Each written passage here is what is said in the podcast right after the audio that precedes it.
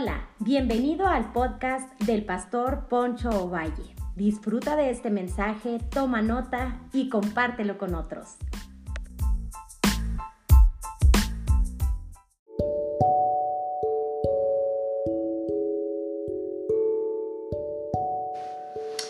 Hola, hola, bienvenidos una vez más a otro episodio. Quisiera en esta hora hablarte de los cambios necesarios. Cambios necesarios cambios que tenemos que hacer para ser más plenos, que Dios nos bendiga y que Dios haga cosas maravillosas en nuestra vida. Quisiera leerte Romanos capítulo 12, versículo 2 dice, no imiten las conductas ni las costumbres de este mundo, más bien dejen que Dios los transforme en personas nuevas al cambiarles la manera de pensar. Eso dice la primera parte de Romanos capítulo 12, versículo 2. Dios tiene la intención de transformar y cambiar nuestra manera de pensar. Ahora, si cambiamos nuestra manera de pensar, pues vamos a cambiar hábitos y costumbres y seremos más personas más plenas en muchos aspectos de la vida. Y por eso termina el versículo, dice, entonces aprenderán a conocer la voluntad de Dios para ustedes, la cual es buena, agradable y perfecta. El cambio empieza en nosotros. Cuando nosotros somos transformados, la voluntad de Dios la entendemos que es agradable y perfecta. Dios es un Dios de cambios constante. Él no quiere que nos quedemos estancados en la misma eh, manera de pensar, manera de actuar. Dios quiere cambiarnos. Él quiere estar transformando nuestra manera de ver las cosas que las veamos de la manera que Él la ve y como las escrituras lo marcan, es ahí donde vamos a ser bendecidos. Si alguien aprendió a aceptar los cambios en su vida de parte de Dios, fue el apóstol Pablo. El apóstol Pablo, desde que se convierte, desde que conoce al Señor rumbo a Damasco, él empieza a ver cambios en su vida. Cambió su manera de pensar, su manera de hablar, cambió todas las áreas de su vida que dieron un giro importante. Así como Dios quiere cambiar y dar un giro en tu vida de una manera impresionante, como solamente Él lo sabe hacer. Para mí, la palabra que mejor se caracteriza la esencia de la obediencia es cambios. Esta palabra nos hace ver, porque las personas que cambian están eh, eh, quieren cambiar su manera de actuar y quieren obedecer a Dios. Están dispuestas a traer cambios. Conozco a muy pocas personas que les gusta el cambio porque están muy conformes con la manera que están viviendo. Pero podemos jugar la parte en los caminos del Señor o como discípulos de Jesús o con nuestra relación con Jesús podemos jugar la parte. Alguien que jugó la parte fue Judas, uno de los doce apóstoles que anduvo con Jesús muy de cerca. Él estuvo con Jesús, tuvo al mejor maestro, tuvo al mejor amigo, tuvo la mejor, eh, la mejor escuela, tuvo los mejores ejemplos, pero sin embargo él no quiso cambiar. Judas conocemos la historia, cómo él se ahorcó y cómo terminaron sus días con remordimiento. Así que Dios quiere traer una transformación, un cambio a tu vida, pero necesitamos anhelar esos cambios. A veces no sé, quizá no se anhelen, quizá no sean tan aceptados los cambios, pero aún así hay que tomarlos como algunas personas y como algunos, eh, como el apóstol Pedro, que a lo mejor no eran muy agradables las palabras que el Señor Jesús mencionó y fueron registradas en los evangelios. Pero sin embargo, él dijo, bueno, no es fácil, pero quiero cambiar porque no me gusta la persona que soy. No estoy conforme con lo que soy. Mi manera de ser es una manera en la cual yo ofendo a los demás. Mi manera de ver las cosas no es una manera que a mí me agrada. Pedro fue muy sincero consigo mismo. Necesitamos sinceridad y necesitamos ser sinceros con Dios y decirle, no me gusta la persona que soy, necesito cambios. Así que el cambio amenaza nuestra comodidad, interrumpe nuestra rutina y desafía nuestras prioridades e introduce ansiedad porque yo veo a personas y más a los adultos ya más grandes que están en la tercera edad, los cambios les traen ansiedad. Pero los cambios que Dios produce en nuestra vida no es para traernos ansiedad, sino para traernos una mejoría en nuestra vida.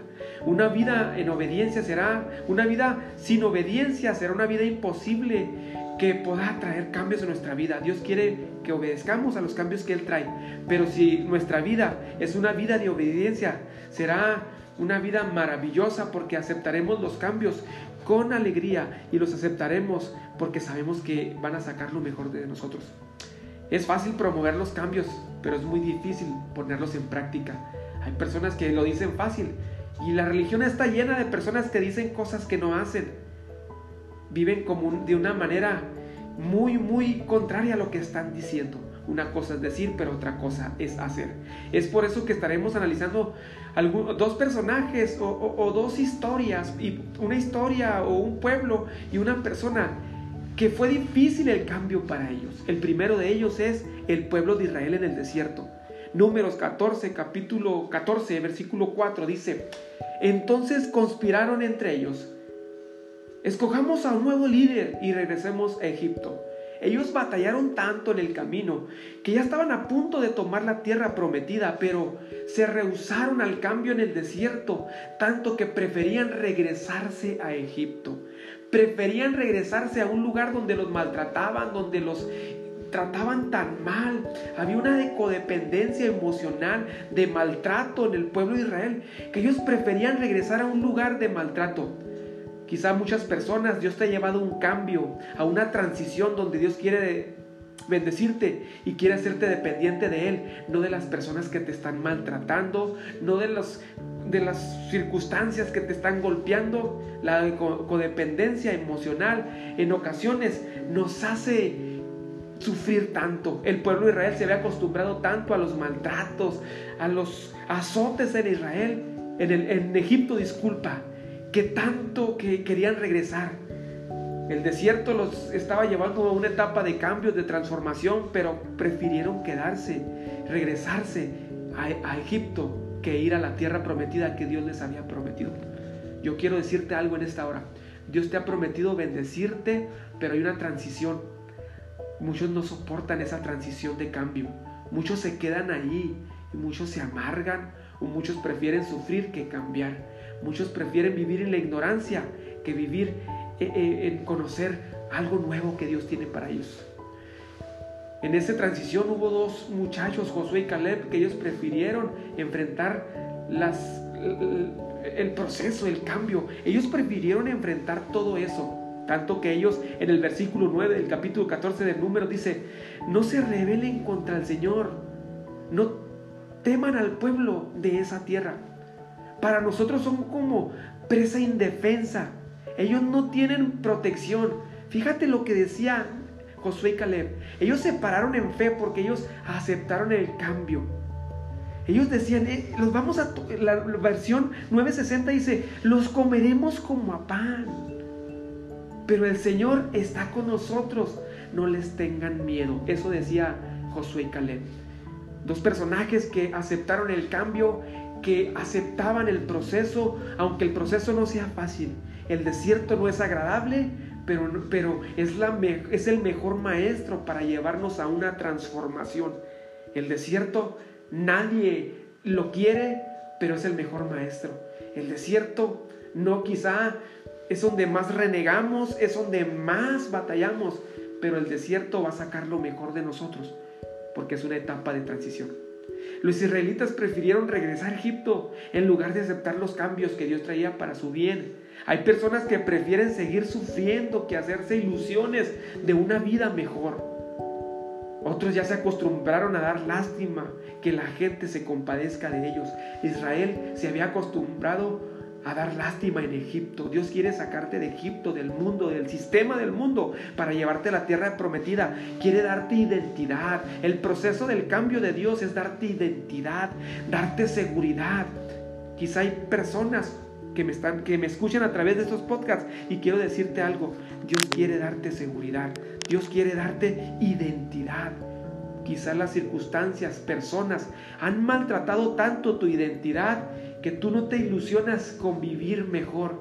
Te has resignado a esa vida, te has resignado a ese maltrato, a esa codependencia emocional enfermiza. Dios quiere que tú dependas de Él, porque si dependemos de Dios, mira, cuando, cuanto más nos acercamos a Dios y más imitamos a Dios, más plenos vamos a ser. Pero si estamos ahí retraídos y estamos viviendo del pasado, del maltrato, del rechazo, de la baja autoestima, vamos, va a ser muy difícil que aceptemos los cambios que Dios quiere. La Biblia dice que si alguno está en Cristo, nueva criatura es. Aquí todas las cosas viejas pasaron aquí todas son hechas nuevas. Dios quería traer cosas nuevas al pueblo de Israel, pero él no quiso. El pueblo no quiso. El pueblo se aferró y dijo, mejor designemos a otro que nos regrese a Egipto, a otro líder. Hicieron un becerro de oro. Empezaron a desconfiar de Dios, la incredulidad, la, la falta de fe, la incredulidad nos lleva a desobedecer a Dios y a no querer cambiar. El pueblo de Israel prefería ser maltratado, prefería ser azotado que aceptar lo que Dios traía para ellos. ¿Tú crees que estaban, tú crees que Dios los había tratado tan mal en el desierto como los trataban en Egipto? No creo. No creo. Pero hay personas tan pesimistas que se han acostumbrado a la vida mediocre que no quieren cambiar. Prefieren vivir, mediocre mediocremente que vivir una vida en libertad y en plenitud.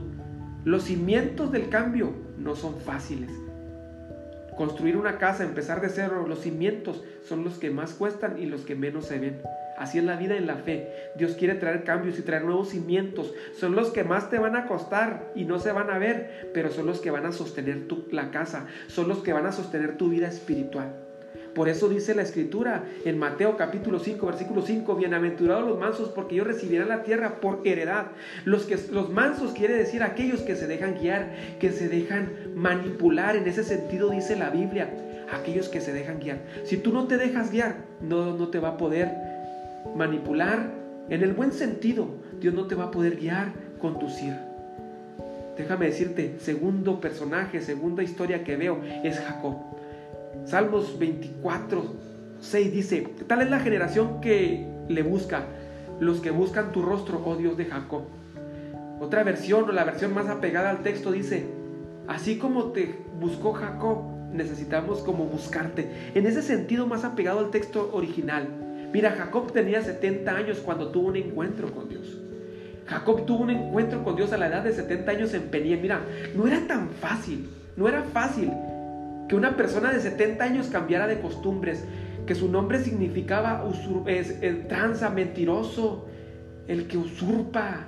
Era un mentiroso, era alguien que robaba, era alguien que tenía muchas malas mañas, como luego decimos, pero tuvo un encuentro con Dios. Si algo le respeto a Jacob, es que fue sincero. Respeto mucho a aquellas personas que están en la iglesia y dice, y quizá otros dicen, los religiosos dicen, ¿para qué viene y no cambia? Bueno, un día va a cambiar porque está en el lugar donde debe de estar y donde va a producir un cambio. Ya que los centros de rehabilitación, no digo que están mal, al contrario, son buenas herramientas. Un centro de rehabilitación, el psicólogo, no sé, algo recreativo, los guerreros, no sé, tantas cosas que existen hoy en día para traer un cambio a las personas. No pueden cambiar el corazón, el único que puede cambiar el corazón del hombre es Jesús. Jacob tuvo un encuentro con Dios, y por eso en el Salmo lo menciona y dice, tal es la generación de los que le buscan, los que buscan el rostro, oh Dios de Jacob. Así como buscó Dios a Jacob, debemos de buscarlo nosotros.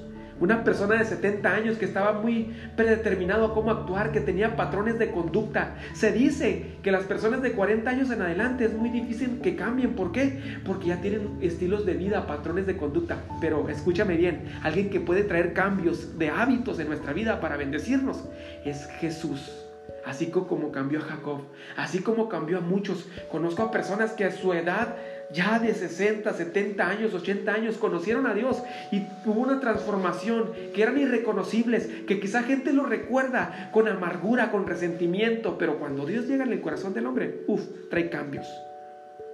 Isaías 41, 14 dice, no temas, gusano de Jacob.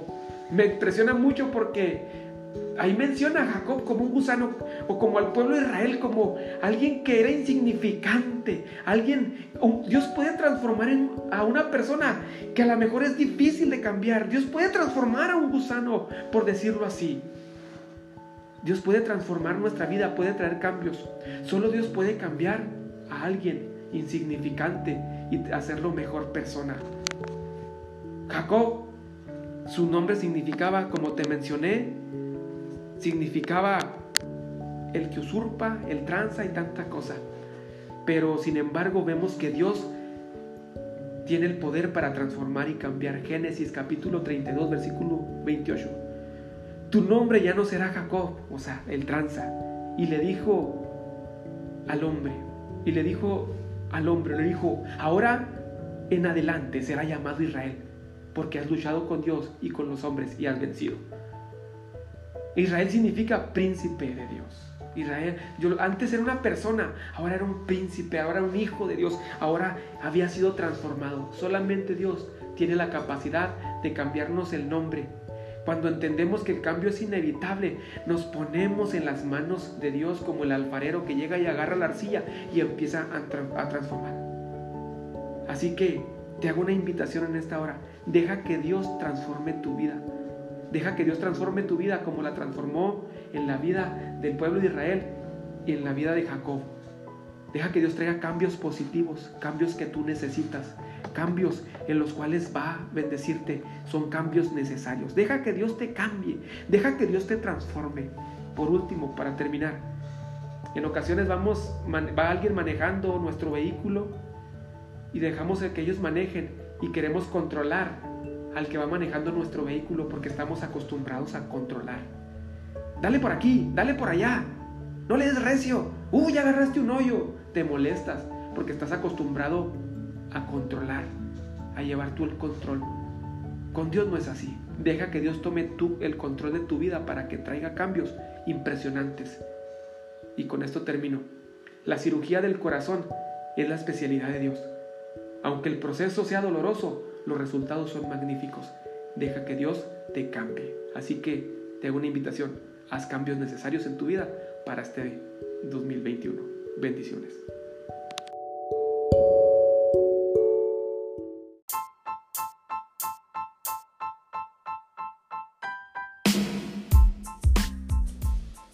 Hola, hola, gracias por habernos escuchado. Yo soy Poncho Valle pastor de la iglesia Casa de Gracia en Delicia, Chihuahua, México. Recuerda que cada semana estaremos subiendo un podcast que va a ser de bendición para tu vida. Nos puedes seguir como iglesia a través de nuestras redes sociales como Casa de Gracia. Dale me gusta, síguenos para que estés al pendiente de lo que Dios está haciendo. Nos vemos hasta la próxima.